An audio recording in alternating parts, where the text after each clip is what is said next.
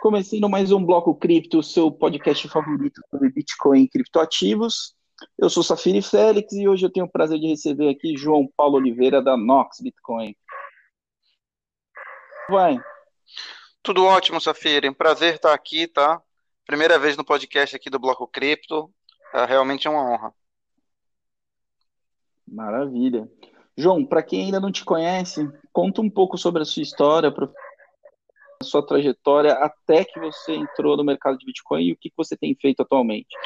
Claro, eu sou eu sou empreendedor, tá? Sempre trabalhei com startup e, e, e empreendedorismo digital.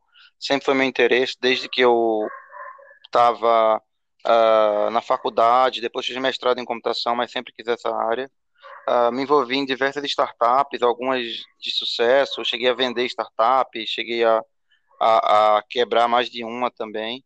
Uh, e um momento da minha vida me envolvi com empreendedorismo social, empreendedorismo de impacto, e acabei ganhando um prêmio, um prêmio internacional, inclusive, para e parte desse prêmio foi uma bolsa para a Singularity University, que é uma universidade de, de inovação, que fica dentro da NASA, um lugar onde as pessoas tentam sair da caixa o máximo possível para tentar uh, especular como é que vai ser nosso futuro não emergente, né? Uh, uma universidade super conceituada no Vale do Silício. E lá eu comecei a ter entendimento sobre padrão exponencial, padrão de disrupção de futuro. E tive os primeiros contatos de Bitcoin e vi como é que Bitcoin se encaixava com as coisas que eu estava estudando sobre futurismo. Isso em 2013, tá? É, desde que eu tive aquela imersão, desde que eu tive essa experiência, eu não fiz outra coisa a não ser trabalhar em Bitcoin. Uh, então, quando voltei para o Brasil, no final de 2013, lancei uma primeira startup, um gateway de pagamento chamado PagCoin. A empresa não avançou, uh, obviamente sim, no mercado de pagamento em Bitcoin uh, ainda é irrisório, naquela época não existia. É, Aí nisso comecei a dar aula de Bitcoin, comecei a, evangelizar aqui o mercado. Uh, conheci o Guto e o Canhada, que foram alunos meus no curso de Bitcoin, e estavam lançando um exchange, né? Foi a Foxbit. Então entrei na Foxbit com eles uh, uh, na operação, pouco tempo depois da empresa ter sido criada. É, ajudei a, a Foxbit a, a sair do zero, a ter seus 200 mil usuários era ajudei a formar o que na época era a maior exchange de Bitcoin no país, né? E aí em 2007 a XP me chamou para ser analista-chefe de criptomoeda da, da, da, XP. A XP queria entrar nesse mercado, queria entender e ela procurou a pessoa que ela tivesse mais experiência com, com exchanges aqui no, no, no país que ela conseguiu e me convidou para para lançar o projeto. Então foi uma experiência fantástica na XP aprendi muito, uh, entendi muito uh, sobre mercado financeiro, além de cripto, que eu tinha pouca vivência. Uh, mas, enfim, como meu, minha vocação era de empreendedor, resolvi voltar para o batente de, de, de, empreender. E final de 2018, começo de 2019, lancei a, a Nox Bitcoin, tá? E a Nox Bitcoin, ela ela pode ser considerada uma corretora também, porque a gente trabalha com compra e venda, tá? Uh, a gente tenta garantir até os melhores preços para o cliente, porque é uma corretora sem taxa. É, mas o nosso foco hoje ele é muito mais robôs de trading, estratégia de investimento com derivativo.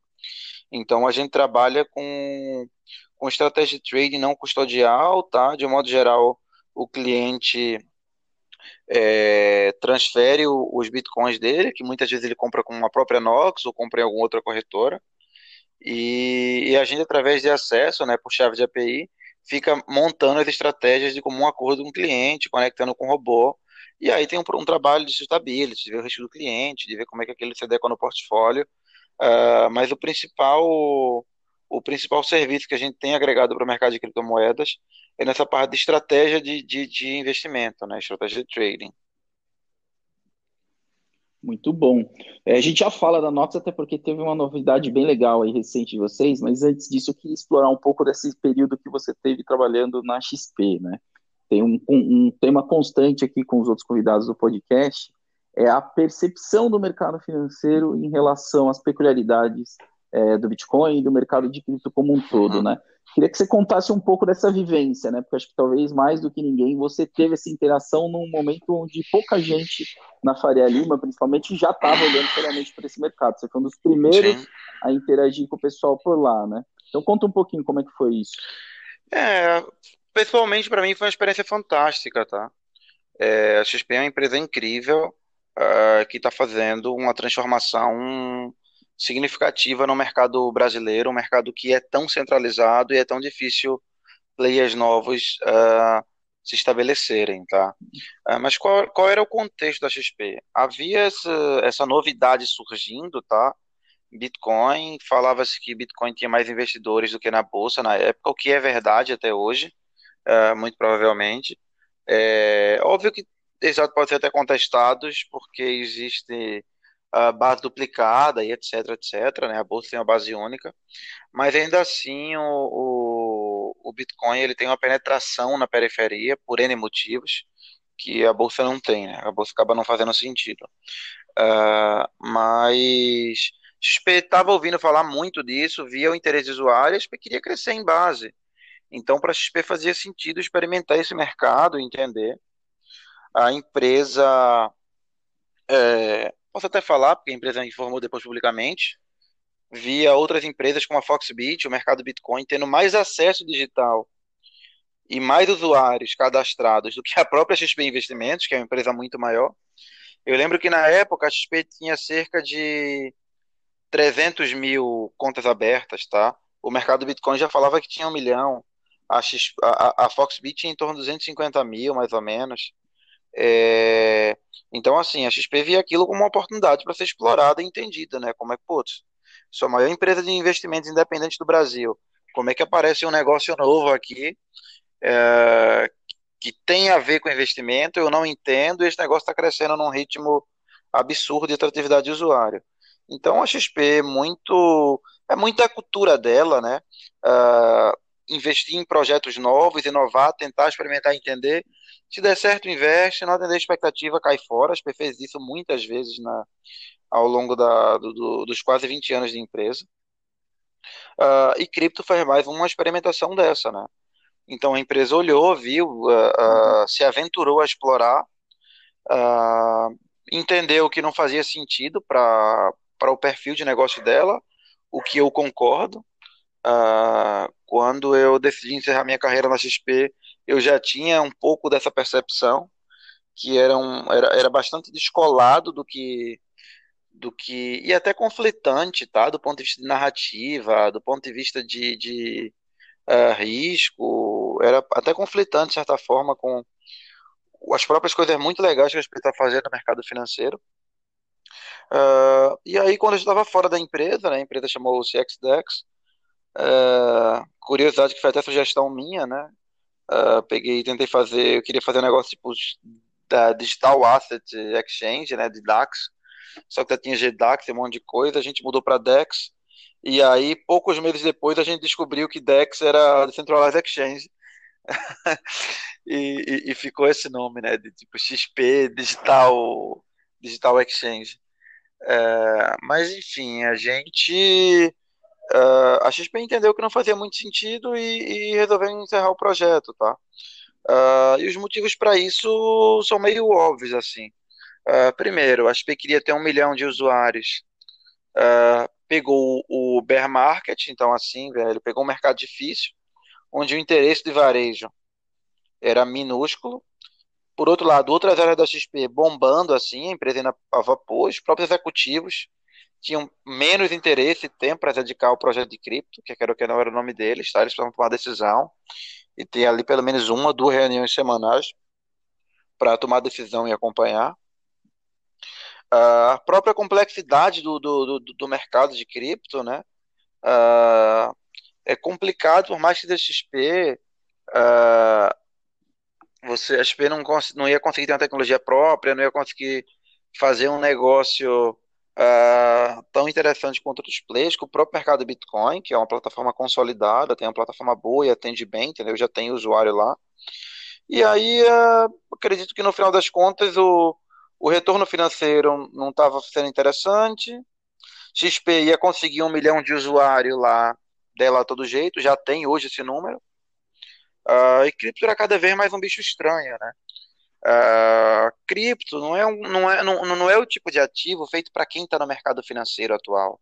Quem está no mercado não entende, não aceita, rejeita, sabe? Eu gosto muito de comparar é, essa, essa relação de, de Bitcoin com quem está consolidado no mercado financeiro, né? O cara que entende bem os instrumentos, entende super bem de taxa de juros, de trading de bond, de título, e o cara vê Bitcoin, um bicho novo ali, que o cara não conhece, o cara tem um preconceito natural. Quando fala, ah, Bitcoin não gera fluxo de caixa, ah, não sei o que, ah, não sei o que.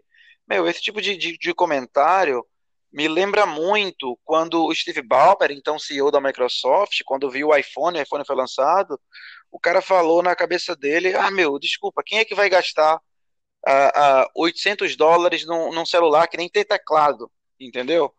Na cabeça dele, ter teclado era uma uhum. vantagem. Enquanto o, o, mundo descobriu que ter teclado Sim. uma desvantagem. Quem porra usa teclado? Você chega uma criança de 8 anos aí, ela vê uma tela, ela quer ela quer, quer apertar, quer tocar, entendeu? O teclado é um atraso. O sistema financeiro legado, ele é um atraso. Mas quem está imerso nele, vê ele como uma vantagem. E as mesmas perguntas que são análogas a, uhum. a Bitcoin. Uh, nossa, quem é que vai fazer um ativo que não tem custodiante? Para que custodiante? Nossa, eu não, eu, Bitcoin é um ativo que não gera fluxo de caixa. Cara, isso não é verdade. Por esse ponto de vista, imóvel não gera fluxo de caixa. Ah, não, mas imóvel alugo. Bitcoin você também aluga, entendeu? Então, assim, a lógica é a mesma. Um ativo escasso, uh, que conforme a demanda aumenta, o ativo ele tem uma utilidade maior, entendeu? Terreno no meio do mato não serve uhum. para quase nada. Quando é terreno que tem livre no Brasil, uh, e ainda assim, em algum momento, isso pode ter valor. Uh, e aí, e aí é, é, uhum. é, eu, eu, eu tenho refletido muito sobre isso nos últimos semanas em particular, que eu tenho me dedicado mais a produzir conteúdo. É extremamente contraditório como os dinossauros do, do mercado financeiro eles rejeitam a tese de Bitcoin com argumentos fracos, entendeu? Simplesmente porque eles estão acostumados com a forma que o sistema financeiro funciona, eles acham que tem que ser assim para sempre. E olha bem, não estou querendo. Mas você não acha que é proposital isso? Não. É proposital? Eles usam argumentos fáceis porque eles são. É né? proposital, né? existe algum grau de um conflito grande... de interesse, existe um grau de preconceito, existe um grau de comodismo, existe o grau do. do uhum. Sabe, da, da, da, criança nova chegando ali na escola, e quem está acostumado vai vai achar ruim, vai, vai reclamar, sabe? O rei ali uh, tá vendo? É, é, a analogia do Steve Ballmer, né? Então, assim, quem vai definir uhum. quem vai definir se Bitcoin tem valor ou não tem, cara, desculpa, não é Warren Buffett, que, que é acionista de banco e está apostando no mercado, é público, mercado né? financeiro tradicional. É o público, é a nova geração. E a gente não vê jovens e novos uhum. entrantes com esse pensamento. Então, desculpa, com todo o respeito que a gente tem a uhum. Warren Buffett, ao Ilan, a grandes nomes do mercado financeiro, esses caras estão olhando para o passado. E o passado não vai construir o futuro. Uhum. Só para falar de algumas narrativas, tá? Muito bom. Então vamos lá. Uhum. É uma narrativa muito falada. Muito falada. Você pega, eu não vou citar nomes aqui, mas você pega diversos celebridades uh, do da, do mercado financeiro no Twitter, no, no Instagram e etc é, que falam: ah, não, bolsa é um investimento de longo prazo. Se você estiver pensando na bolsa para três anos, para cinco anos, não invista, que bolsa é para longo prazo. Quando você pega o histórico de bolsa no Brasil, você pode pegar de 2005 para cá, você pode pegar de, é, de 96 para cá, você pode pegar nos últimos 10, nos últimos 20, nos últimos 30 anos. Uhum. Bolsa rendeu mais que DI.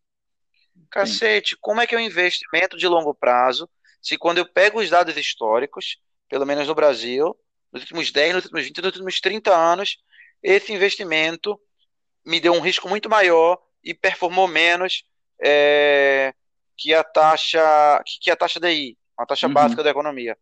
Ah, não, mas agora a taxa de juros caiu e, e tal, e a bolsa de investimento. Cara, primeiro que aí você tá, tá fazendo aposta, você não tá fazendo análise com dado histórico, tá? Uhum. E depois que, assim, a chance da taxa de juros voltar no Brasil para 6, 10%, cara, é grande. A gente tá vendo um momentozinho pontual e não dá para pensar em termos de mercado olhando para olhando para o umbigo, você tem que olhar para fora, entendeu? Sabe uhum. lá como é que vai estar a taxa de juros daqui a 5 anos, daqui a 10 anos, entendeu? Então, assim, e olha só, eu não tô, não tô nem defendendo, nem sugerindo que a bolsa não seja um bom investimento. Eu tenho bolsa, gosto. Eu tô sugerindo, eu, tô questionando as narrativas, uhum. tá? Então, as mesmas narrativas é, que elas servem, serviriam para defender um investimento em bolsa, as mesmas servem para defender o investimento em Bitcoin e são muito mais fortes em Bitcoin. Uma delas é pelo ponto de vista histórico, outra pelo potencial de crescimento. Outra narrativa, quando você chega a um ação de investimento, é, ele vai te empurrar um negócio chamado teoria de Markowitz, teoria de gestão de portfólio. Basicamente, esse cara fala que, olha, você colocar seu dinheiro 100% em investimentos conservadores, uh, é menos seguro do que colocar 99% e 1% em bolsa. Coloca ali um pouquinho. Então, uhum. um assessor de investimento, ele vai sempre tentar te convencer a colocar um pouquinho em bolsa. Uh, primeiro, porque é, é o adequado, é o matematicamente correto do ponto de vista de gestão de portfólio. Segundo, porque ele também ganha um pouquinho a mais, tá? É, mas assim, isso é útil agradável. Essa uhum. mesma tese, esse mesmo racional matemático, ele funciona até melhor com o Bitcoin no portfólio. A diferença é que Bitcoin não tem um rebate para assessor de investimento, tá? É, mas eu não acho que os assessores nem divulgam, é, não divulgam, não é nem por causa disso. Eles não divulgam por desconhecimento, por ignorância, porque não tem preparo para isso ainda, tá? E é um trabalho educacional que muitas pessoas no Brasil estão fazendo, inclusive eu e você. Deixa eu pegar o gancho nessa sua última colocação, João. É, o, o, como que você entende que o contexto que a gente está imerso hoje, né? Você falou um pouco de juros baixos no Brasil, que já era uma tendência global de fora, e aí a gente teve aí também os efeitos da, da pandemia, né? Que está acelerando transformação digital em praticamente todos os setores, né? Eu li recentemente uma, um tweet muito interessante, que hoje o mercado se divide em três categorias, né? Você tem as empresas de tecnologia, as empresas que estão se transformando em empresas de tecnologia, e você tem a terceira categoria, que são as empresas que vão ser destruídas pelas empresas de tecnologia, né? De que forma que você acha que essas forças podem acelerar esse processo de transformação dentro do mercado financeiro, e se isso contribui para o fechamento desse gap de Bitcoin? É, esse... O, mercado financeiro, quando a gente olha para o front office ali, né, ele já está bem avançado ah, nessa questão transformação digital. Até porque bancos, de modo geral, e, e, corretoras são empresas que costumam né, a investir muito em tecnologia como um todo. Uh, então, assim, é bem. O, o, mercado já era super avançado do ponto de vista de, de front, front office, né? A própria XP tinha um aplicativo maravilhoso, experiência fantástica. Os grandes bancos também têm experiências digitais que funcionam, tá? Uh, mas funcionam ali na interface, né? que, é, que é 5% da complexidade operacional. É, basta ver que até dois meses atrás, se eu fosse pedir um resgate na bolsa, levava três dias para cair na minha conta. E boa parte disso é back-office, tá? Então, essa, essa coronavírus, que assim, back-office é 80%, 70%, uh, da área de um banco, de uma corretora, né? O que demanda é o que demanda headcount, né? O que demanda gente trabalhando. E, e é impressionante como o Covid é, acelerou a transformação do back-office de bancos e corretoras, tá? É impressionante. Impressionante. Back-office não dá tanto dinheiro assim, putz, ah, bota 10, bota 10 moleques aí, entendeu? Não fazia sentido é, querer uhum. otimizar para a escala, uh, porque havia investimentos maiores e por uma série de motivos, visto que não, o cliente nem sabia a diferença se o processo era feito manual, se era feito digital, se era feito de qualquer forma, se era feito em papel. Do ponto de vista da, da, da, dos bancos, meu, assim, o cliente não manda mais papel, chega aqui, alguém imprime, enterra tudo papel, entendeu? Funciona mais, funcionava, né? Ainda funciona mais ou menos assim. É, então, a transformação digital era somente na ponta do cliente. Agora a gente está tendo uma transformação digital extremamente profunda na maioria das empresas. Por quê? Porque as empresas precisam colocar todo mundo em home office não tem como ter mais o papel lá, né? Uhum. Vamos falar agora da Nox, João. É, semana passada você lançou um e-book bem legal aí sobre derivativos. Queria que você contasse aí pelo menos os highlights para quem está escutando a gente e complementando também o porquê que conhecer e dominar esse tipo de instrumento é fundamental para quem está é, ingressando no mercado de cripto e tem intenções aí de formar um portfólio com proteção. Ah, excelente, Safiri. É, Primeiro, o que, é que são derivativos, tá? Derivativos são contratos que permitem você ter uma exposição sintética a qualquer ativo, incluindo o Bitcoin. Então, é, eu posso, por exemplo, ter Bitcoin e, e, ter uma exposição sintética com aquele Bitcoin em dólar. Então, se o Bitcoin cair, eu tenho mais Bitcoin. Se o Bitcoin subir, eu vou ter menos Bitcoin, de forma que eu vou ter a mesma quantidade de dólar sempre, tá? Uh, isso para ser um exemplo, Uh, porque em alguns cenários esses derivativos podem ser bem abstratos e difíceis de, de entender para quem está no primeiro contato, mas na prática esses derivativos são os instrumentos mais poderosos que existem para você se proteger de variação de preço e para você surfar alta. E a gente na Nox entende que a gente pode contribuir com o mercado ensinando as pessoas a, com operações simples, tá? Nada difícil, nada que que uh, uma pessoa que se interesse pelo mercado, uma pessoa que já entenda o, o que é Bitcoin não consiga fazer. Uh, e a gente mostra, a gente apresenta algumas das estratégias que a gente mais gosta para operar com derivativos. É, como é que você consegue se proteger o capital? Como é que você consegue uh, montar uma operação onde você tem uma perda máxima definida? Para inclusive você dormir tranquilo, entendeu? Então, meu, Bitcoin tá agora tá 9.600 dólares. Por que é que você, eventualmente, se você está uh, precisando daquele dinheiro, como é que você faz para montar uma operação que, independente do que aconteça, o seu prejuízo máximo vai ser 15%, por exemplo, e aí você pode dormir tranquilo. É, então, tem uma série de estratégias com derivativos que a gente não vê o mercado brasileiro, de uma geral, falando, sabendo usar, e a gente encabeçou a missão de, de ensinar e ajudar as pessoas a explorarem isso. Então, é um assunto que a gente uh, tem tremenda paixão, assim, né? Tanto, deriva, tanto, tanto swaps, quanto contratos futuros, quanto opções de Bitcoin, que acho que é o que a gente mais gosta. Uh, a gente entende que tem um trabalho uh, legal educacional para ser feito, por isso que a gente começou lançando esse book, tá?